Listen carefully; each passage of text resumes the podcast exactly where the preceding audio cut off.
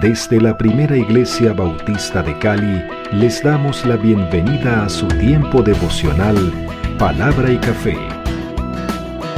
El aroma de la palabra del Señor en nuestros corazones, fortaleciendo nuestra fe.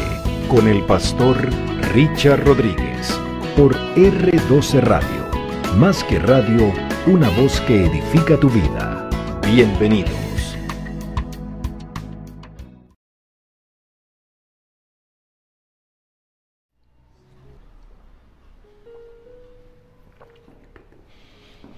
Bueno, muy bien. Bienvenidos los que terminan de conectarse. Les había dicho al inicio que eh, no se nos fue, no nos fue permitido el viajar. Entonces, todo está en las manos del Señor. Por protocolos de bioseguridad, eh, tocó permanecer en la ciudad y el Señor tiene sus planes y propósitos. Gozosos y contentos en las manos del Señor. Así que vamos al tiempo de hoy. Señor, líbrame de la maldad y la falsedad de quienes me rodean. Salmo número 12. ¿Cómo les parece? ¡Wow! Fuerte declaración, ¿cómo no? Salmo número 12 es una oración pidiendo ayuda contra los malos. Sí, una plegaria. Es un salmo que en realidad eh, tiene un poco de eh, sabiduría, como buscando el valor o los valores piadosos en el ser humano, eh, tiene también la parte de la intercesión, de la súplica y el ruego, tiene la parte de la intervención de Dios como Dios todopoderoso, pero en gran parte, mis amados, este salmo es una muy fuerte exhortación para todos nosotros en lo que tiene que ver con el hablar, la palabra y el manejo de la lengua, según lo dijo Santiago. ¿Cómo les parece? Un café por eso. Mm. Salmo número 2, y vamos en orden, vamos en orden. En este salmo, quiero decirles, que el Salmo número 12 es una súplica colectiva, personal, motivada por la presencia de la maldad y la falta de sinceridad en las relaciones humanas. Así está, y tuve el privilegio aquí de leer el muy pequeño comentario descriptivo del Salmo número 12 es una súplica colectiva, personal también, motivada por la presencia de tanta maldad y falta de sinceridad en las relaciones humanas. Llámese, para nuestro caso, familia, cónyuge, hermanos, hijos, familia extensiva, llámese vecindario, llámese campo laboral o el área de trabajo, llámese área de estudio donde nosotros nos movamos o sencillamente encuentros de relaciones, de reuniones donde nosotros nos movamos o con quienes nosotros tengamos contacto. La falsedad, la falta de sinceridad y la maldad en las relaciones humanas. Ahora, en los salmos anteriores estábamos hablando de gente malvada, pecaminosa, que tiene poder y que obra con maldad a unas escalas que, perdón, hay que quitarse el sombrero, porque el alcance de la maldad de los malos poderosos es impresionante. Pero ya el Salmo número 12 casi que se reduce a un núcleo familiar al núcleo de mis relaciones, al núcleo de los que están cercanos a mí. Por eso, por eso la propuesta de Señor, líbrame de la maldad y la falsedad de quienes me rodean, de quienes me rodean. ¿Cuál es el punto aquí que hay que tener en cuenta también? Bueno, muy sencillo. que lo más probable es que el que esté a mi lado esté haciendo la misma oración. ¿Sí me hago entender? El que está a mi lado está pidiéndole al Señor que lo libre de la maldad y la falsedad de quienes lo rodeamos. ¿Por qué? Pues sí, nos incluye, mis amados, nos incluye. No tenemos nada que hacer, nos incluye. El manejo de la lengua, las palabras, lo que decimos, entre el pensar y el decir, a veces no hay mucho trecho, a veces no está muy larga la distancia. Miren cómo comienza el salmista estos ocho versículos. Salva, Señor, porque se acabaron los piadosos. Se acabaron. Lapidaria y concluyente, muy fuerte la frase del salmista. Señor, obra tú, haz tu intervención, rescátanos, líbranos, sálvanos, porque se acabaron los piadosos. Sí, Señor. Miqueas, eh, Miqueas no, eh, Jeremías, quisimos citar Jeremías capítulo 5, versículos 1 y 2, según la traducción Palabra de Dios para Todos, que dice de la siguiente manera, en testimonio de los profetas. Oiga, testimonio de los profetas. Eh, Jeremías capítulo 5 versículos 1 y 2, palabra de Dios para todos, la versión, dice, recorran las calles de Jerusalén y observen con cuidado lo que sucede allí. Busquen por las plazas a ver si encuentran a alguien que haga el bien y que cumpla fielmente sus promesas. Si lo encuentran, Así como le dijo Dios a Abraham, perdonaré la ciudad. ¿Se acuerdan? Aunque juren en el nombre del Señor serme fieles, no cumplen lo que prometen. No cumplen. Busquen. Y el salmista acusa categóricamente, Señor, se acabaron los piadosos. Buscamos a la derecha, buscamos a la izquierda, indagamos, averiguamos a ver si hay, no hay, no hay. Eso quiere decir que la piedad ha desaparecido por el egoísmo y la maldad. Cada quien busca su propio interés, cada quien busca su propio objetivo, y entre el egoísmo que conduce a la maldad para yo poder lograr lo que quiero lograr. Así tenga que pasar por encima de los que me rodean o de los que están cerca a mí, voy a hacerlo.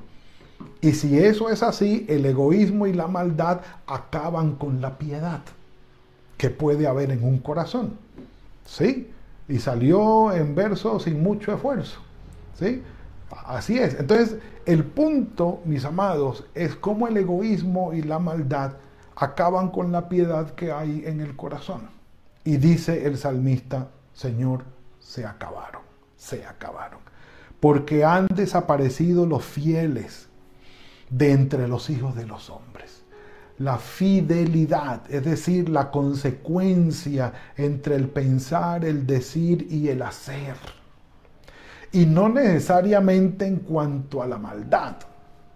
No, porque es que hay quienes hablan eh, diciendo supuestamente la verdad y al decir la verdad la dicen con insulto, la dicen con rudeza, a tal modo que ofenden y dañan al que está al lado diciéndole la verdad de esa manera y se escudan diciendo es que yo soy sincero, yo soy así, yo no le escondo nada. No, no, tú puedes ser sincero y no ser grosero. Esas son dos cosas muy diferentes. Tú puedes decir la verdad con piedad. Tú puedes decir la verdad sin ofender. Pero no sé, hay quienes les encanta decir la verdad, pero con rudeza para que al otro le duela. Ah, es que la verdad duele. Sí, pero si tú la dices con insulto, con mala intención, con rudeza en tus palabras y sí, golpeando al otro, pues claro, le va a doler más. Yo solamente digo, cuando eso sucede, ojalá te encuentres a alguien que te diga la verdad de la misma manera y te golpee igual, o peor, porque te gusta de esa forma. Hablan mentira, versículo número 2 hablan mentira cada cual con su prójimo, adulan con los labios, pero con doblez de corazón, sin sinceridad. Hablan con doblez de ánimo, con una agenda escondida. Mentira, adulación, doblez. Allí está ya describiendo el salmista lo que está pasando. Mentira, adulación y doblez de corazón o doblez de intención. Sí, dice versículo 3, el Señor destruirá todos los labios aduladores, o dijera mi papá, labios lisonjeros. Sí, labios que adulan. Lisonjean queriendo buscar algo, pero lo que están diciendo es mentira, es exagerado, no es del corazón, no es verdad. Eh, soban el hombro, ay, sí, qué bonito, qué tal y qué tal, dan la espalda y despotrican del otro, lo destruyen totalmente, porque no hay sinceridad en sus palabras, son palabras lisonjeras, mentirosas, aduladoras. Y la lengua habla con jactancia. Déjenme decirle con... ¿Cómo se llama eso cuando alguien añora el pasado con nostalgia en el corazón? Cuando la palabra del hombre y de la mujer tenía valor. Cuando una persona en aquella época hacían negocios y transacciones de alto valor solamente con la palabra. No había documentos, no había facturas, no había contratos, solamente la palabra. Y se decía, si fulano de tal, si fulana de tal lo dijo, póngale la firma, eso es así tiempos de antes donde la palabra tenía valor. Un café por eso. Y recuerdo aquí a mis viejos, porque sí que hacían esa referencia. La palabra ha perdido su valor, el ser humano ha perdido su valor, la credibilidad, porque la palabra y la credibilidad del hombre y la dignidad del ser humano van unidas. Si tu palabra no tiene valor, si tu palabra no tiene credibilidad, tú no tienes credibilidad, tú no tienes dignidad. Y, si das evidencia, si das, si das evidencia de hablar con una persona, adularla, darle la espalda y juntarte con otra que te vio adulando a este y empiezas a hablarle, ah, si es cansón, si es no sé qué, esta persona se va a dar cuenta que tú eres así, hipócrita y se va a cuidar de ti porque si tú hiciste eso con la otra persona, con ella lo vas a hacer también. Y vas a perder credibilidad, confianza, dignidad, todo, porque tu palabra es de doblez, lisonjera, hipócrita. Y no va a tener credibilidad, no van a tener confianza contigo.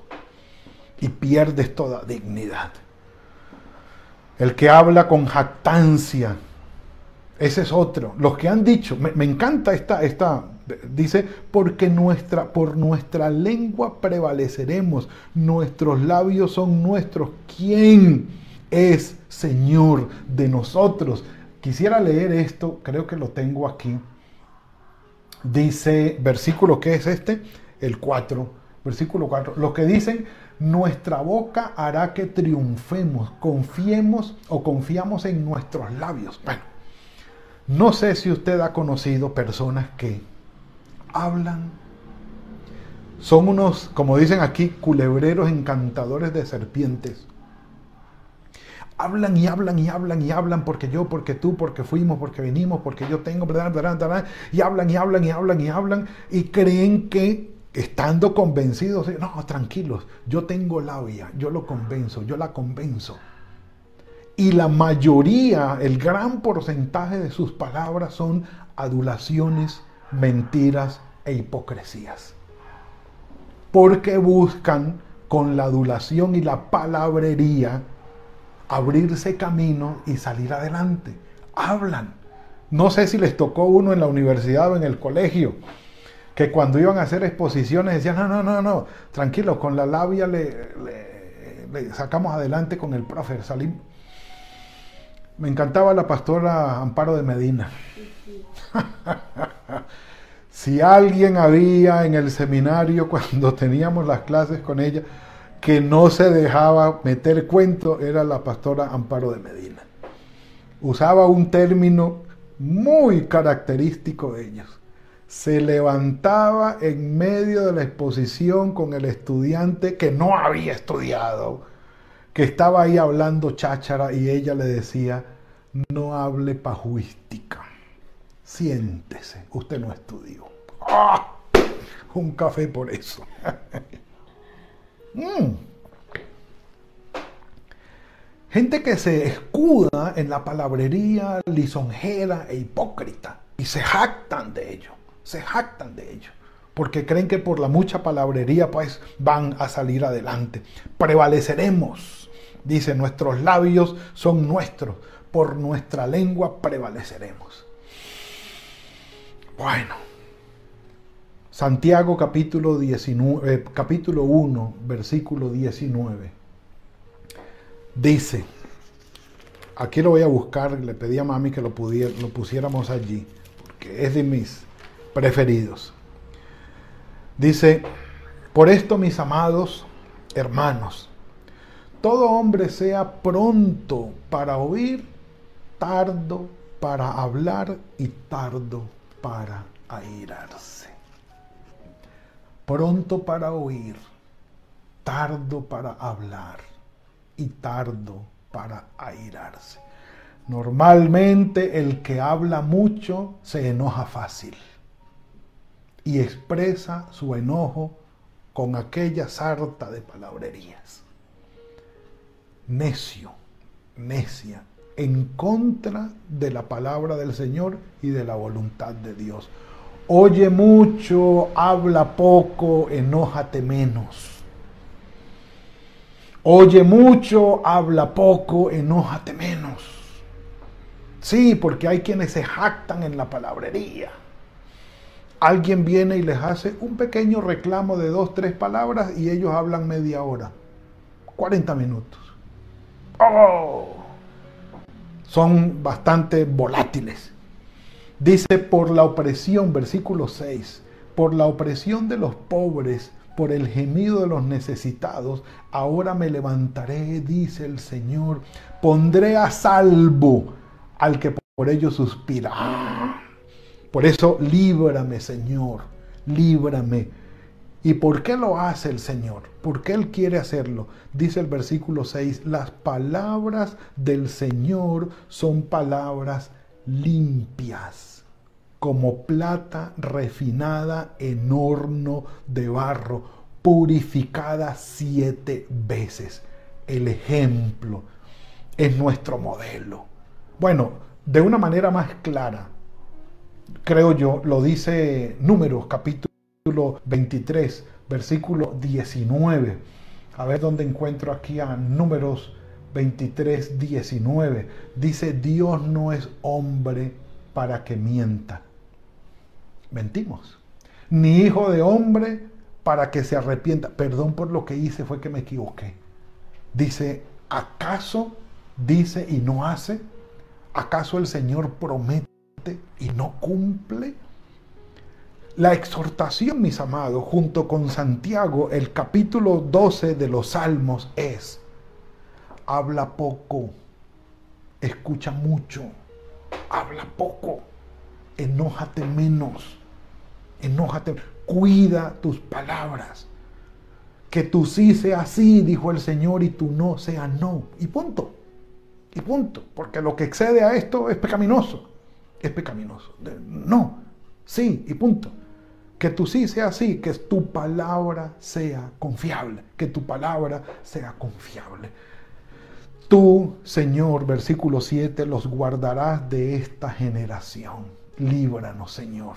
Los preservarás para siempre. Rondando andan los males, los malos, perdón, cuando la infamia es enaltecida entre los hijos de los hombres. Podemos librarnos, recordemos Mateo capítulo, eh, Mateo capítulo 26, versículo 23. ¿Recuerdan Mateo 26, 23? Entonces él, el Señor, respondiendo dijo, el que mete la mano conmigo en el plato, ese me va a entregar. Que tú puedas ser confiable para los que están al lado tuyo es una bendición extraordinaria. Que tus palabras sean sinceras, purificadas siete veces, o sea, perfecto. Que lo que digas sea de bendición para quienes están a tu lado, pero sin exagerar, sin palabras lisonjeras, sin mentiras, sin palabras de mala intención o con segundo o, o con agendas escondidas no, o, que causen en verdad fastidio. Ah, ya empezó a hablar. Y dele, y dele, y eso condena y critica a todo el mundo. Y, y es indiscutible, nadie le puede decir que no, nadie le puede decir lo contrario. Nadie puede corregirle porque se va en contra tuya. Ese es el corazón del que está hablando el salmista aquí. Gente con palabras lisonjeras, mentirosas, dañinas, exageradas, que no traen bendición, que no traen bendición. Y ante ellas, dice el salmista, líbranos, Señor, líbranos, Señor.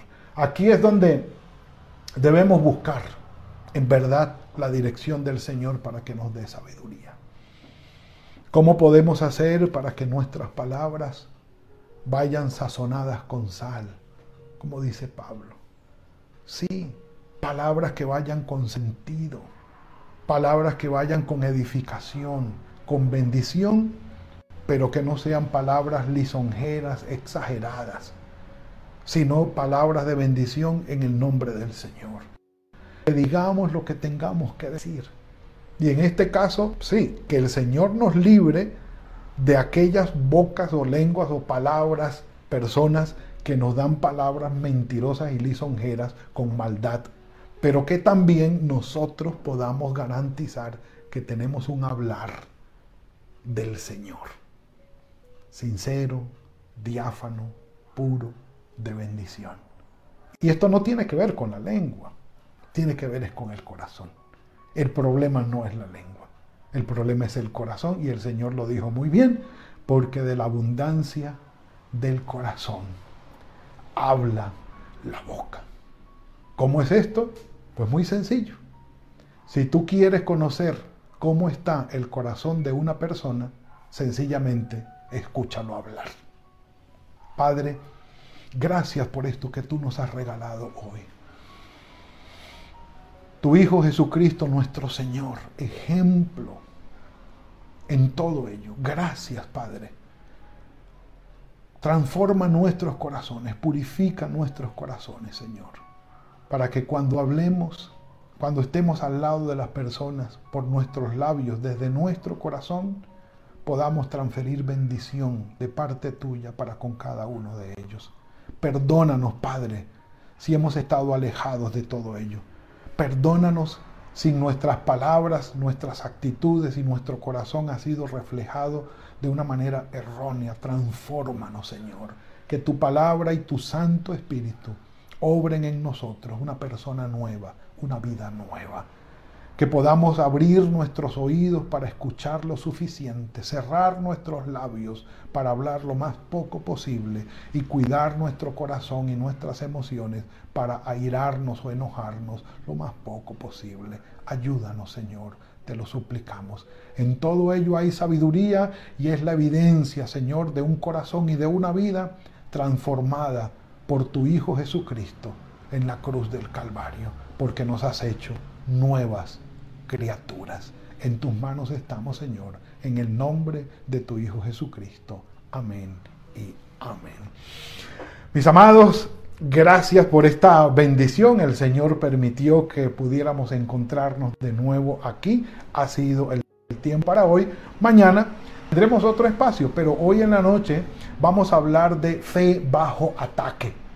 Cómo la sociedad de hoy está enfilando baterías desde hace muchos años atrás para atacar nuestra fe en nuestro Señor Jesucristo. Es la nueva serie que vamos a empezar hoy en la noche y aparte de ello tendremos nuestro tiempo de oración. Nos veremos en la noche, si el Señor así lo permite, y mañana a las 7 de la mañana con palabra y café.